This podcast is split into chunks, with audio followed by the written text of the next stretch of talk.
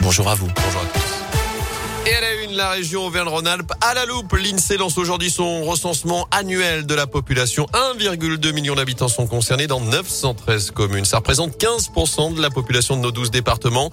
L'enquête va durer plusieurs semaines. Près de 3000 agents recenseurs déposeront une notice dans les boîtes aux lettres. Il suffira ensuite de remplir les questionnaires sur Internet. Les données sur l'âge, le sexe, le niveau d'instruction, la profession, le mode de déplacement domicile-travail permettront notamment d'adapter les politiques publiques, mais aussi de voir si les modes de vie ont évolué pendant la crise sanitaire. C'est ce que nous explique le directeur régional de l'INSEE, Jean-Philippe Groutier. C'est sûr que cette enquête en 2022 va nous donner des premières indications partielles, puisqu'on ne couvre qu'une partie du territoire, sur euh, la réalité statistique des transferts de population. Euh, Est-ce que réellement euh, il y a plein de gens qui ont quitté la région parisienne ou les grandes villes pour aller s'installer plus loin? Est-ce qu'il y a beaucoup de gens qui, grâce au télétravail, en fait, ont inversé leur résidence principale et leur résidence secondaire. La manière de collecter l'information, ça permettra de l'identifier. Est-ce que euh, ça sera significatif ou pas? Après, euh, le recensement, c'est les habitants qui répondent. C'est du déclaratif. Et notez que les agents recenseurs ont pour consigne de ne pas entrer dans les logements vu le contexte sanitaire. Je rappelle que le recensement est un acte confidentiel, obligatoire, mais aussi gratuit.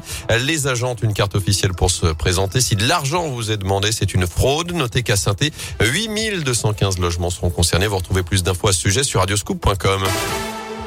Dans l'actu également, un corps sans vie retrouvé à Unieux. Les pompiers ont découvert hier après-midi le corps d'une femme d'une soixantaine d'années pendue à un arbre dans un bois. Il pourrait s'agir de la femme portée disparue depuis mardi à Saint-Maurice-en-Gourgois. Un appel à témoins avait été lancé hier par la police. L'enquête, en tout cas, se poursuit. Les œuvres du père Ribes seront bel et bien retirées à Gramont. C'est ce que nous a confirmé le maire de la commune après cette réunion publique organisée mardi soir en présence de l'évêque de Saint-Étienne. Réunion qui a permis de libérer la parole après les accusations d'agression sexuelle à l'encontre de ce religieux, également peintre, décédé il y a près de 30 ans désormais.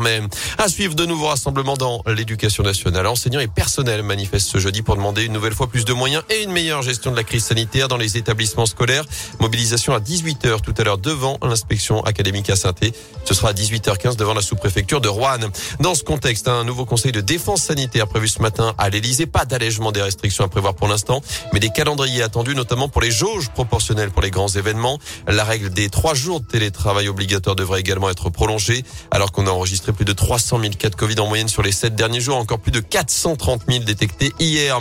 Enfin, l'heure du choix, c'est aujourd'hui que débutent les inscriptions sur Parcoursup, les futurs bacheliers et les personnes en réorientation jusqu'au 29 mars pour formuler leurs vœux sur cette plateforme.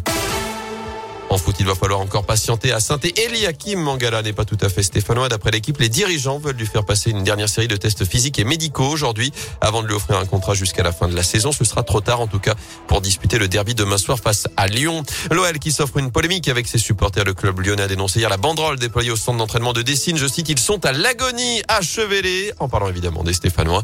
Bataille de communiquer derrière entre le club et ses groupes de supporters. Grosse ambiance donc à Lyon. Je rappelle d'ailleurs que 5000 spectateurs seulement assistent à cette rencontre. Jauge à respecter. Déplacement interdit aussi pour les supporters stéphanois. Au final, il y aura 2000 abonnés de l'OL tirés au sort et 3000 partenaires pour ce 124e derby de l'histoire. Un mot de l'Open d'Australie avec deux Français sur les cours en ce moment. Benoît Père engagé dans un bras de fer face au Bulgare Grigor Dimitrov. Richard Gasquet qui a remporté la première manche face au Néerlandais Van de Sandjulp. Et Oh, notez bravo. qu'Alizé Cornet s'est qualifié cette nuit en battant la numéro 3 mondiale Garbinier Muguruza. Est-ce qu'elle a un champ Alizé?